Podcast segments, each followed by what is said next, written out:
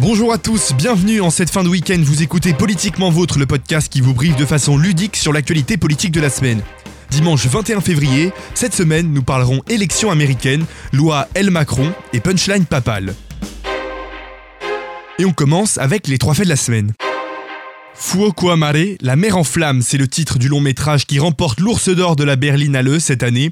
Ce documentaire tourné à Lampedusa expose le malheur des migrants et réfugiés à travers le parcours d'un petit garçon. Plusieurs autres films ont abordé ce thème via différents prismes. La Berlinale s'est d'ailleurs engagée à collecter les fonds pour des réfugiés en Allemagne. L'ours d'or, une première manifestation d'humanité. Une Europe à la carte, c'est la grande critique sur le nouvel accord anti-Brexit officialisé par Donald Tusk sur Twitter ce vendredi 19 février. Les tenants de l'accord, un statut spécial du Royaume-Uni que David Cameron pourra défendre en vue du référendum prévu le 23 juin. Le Premier ministre britannique insiste entre autres sur le fait que le pays n'utilisera jamais l'euro, pas plus qu'il n'adoptera les accords de Schengen.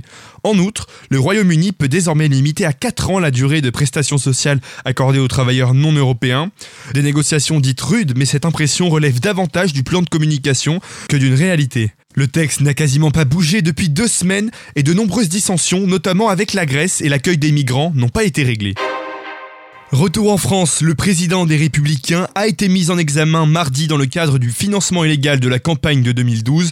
L'ancien secrétaire du parti Jean-François Copé a quant à lui été entendu par les juges sous le statut de témoin assisté. Il avait été contraint de démissionner suite au scandale, laissant la voie libre à Nicolas Sarkozy qui a su se faire réélire. Un retournement en faveur de Copé alors même qu'il vient de se déclarer candidat pour les primaires des Républicains. Un avantage encore pour Fillon, le maire et Juppé. Un homme politique en danger, 10 de satisfait. La personnalité de la semaine, c'est Myriam El Khomri, la ministre du Travail. Alors ce n'est pas forcément un éloge, on va se poser une question, est-elle le nouveau Macron? Certains parleront d'ersatz, ce qui est sûr, c'est que sa loi de réforme du Code du travail a violemment secoué l'opinion. Si le texte ne touche pas directement la durée légale du temps de travail, il donne davantage de moyens aux patrons qui pourront recourir plus facilement aux exceptions quant aux 35 heures. Par exemple, le recours exceptionnel au temps de travail allongé. Il est prévu également d'alléger les conditions de licenciement économique pour inciter ces patrons à embaucher en CDI. Un texte plutôt positivement accueilli par le patronat et rejeté, on s'en doutait, par les syndicats. Ce projet peut être vu par une partie de la gauche comme un nouveau virage à droite et un naufrage des valeurs socialistes. Pour d'autres, c'est l'accès à une nécessaire flexibilisation du marché du travail. La citation de la semaine, une personne qui ne pense qu'à faire des murs et non des ponts n'est pas chrétienne. C'est ainsi que le pape François a récemment taclé Donald Trump, assez blessant pour Trump qui avait affirmé en 2013 aimer le pape, qui était selon ses dires aussi humble que lui. Vexé, il l'a accusé d'être politisé et lui a reproché de ne pas comprendre les dangers que représentait l'immigration mexicaine. Ce à quoi le pape a rétorqué Aristote a défini l'être humain comme animal politique, au moins je suis une personne humaine. Vatican 1, Trump Tower 0. L'article de la semaine, en collaboration avec Rue 89 et le Nouvel Ops, une saoudienne en Iran récit d'une blogueuse chez l'ennemi. Et oui, le monde ne se polarise pas autour des bouleversements politiques français et des primaires américaines. En janvier 2016, après le saccage de l'ambassade saoudienne à Téhéran et du consulat à Mashhad, l'Arabie saoudite a rompu tout contact diplomatique avec l'Iran, contraignant ainsi l'Iranienne Sarah Masri à fermer son blog, du même nom, une saoudienne en Iran.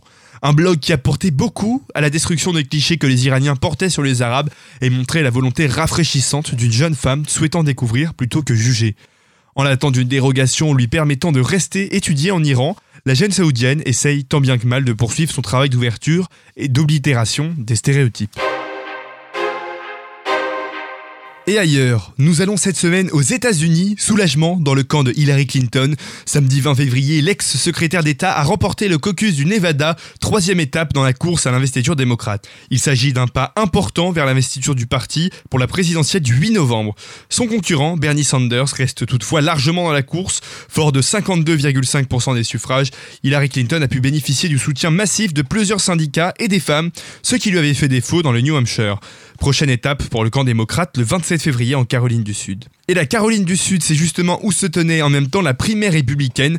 C'est Donald Trump, le mania de l'immobilier, qui l'a largement emporté devant ses concurrents, Rubio et Ted Cruz. Cette victoire est manifestement un signal fort qui place Donald Trump favori dans la course. Dans la foulée, Jeb Bush a annoncé son abandon dans cette course à la primaire. À défaut d'avoir un troisième Bush, les électeurs du camp républicain devront donc peut-être se contenter d'un milliardaire au relent, un peu xénophobe. Voilà pour cette semaine, merci d'avoir écouté Politiquement Vôtre, le podcast qui vous prive de façon ludique sur l'actualité politique de la semaine. Un grand merci à nos rédacteurs Salomé Lecroc et Milan Malik avec la collaboration de Camélia Assef, bienvenue à elle. Nous, on se retrouve la semaine prochaine, d'ici là, excellente semaine, Politiquement Vôtre.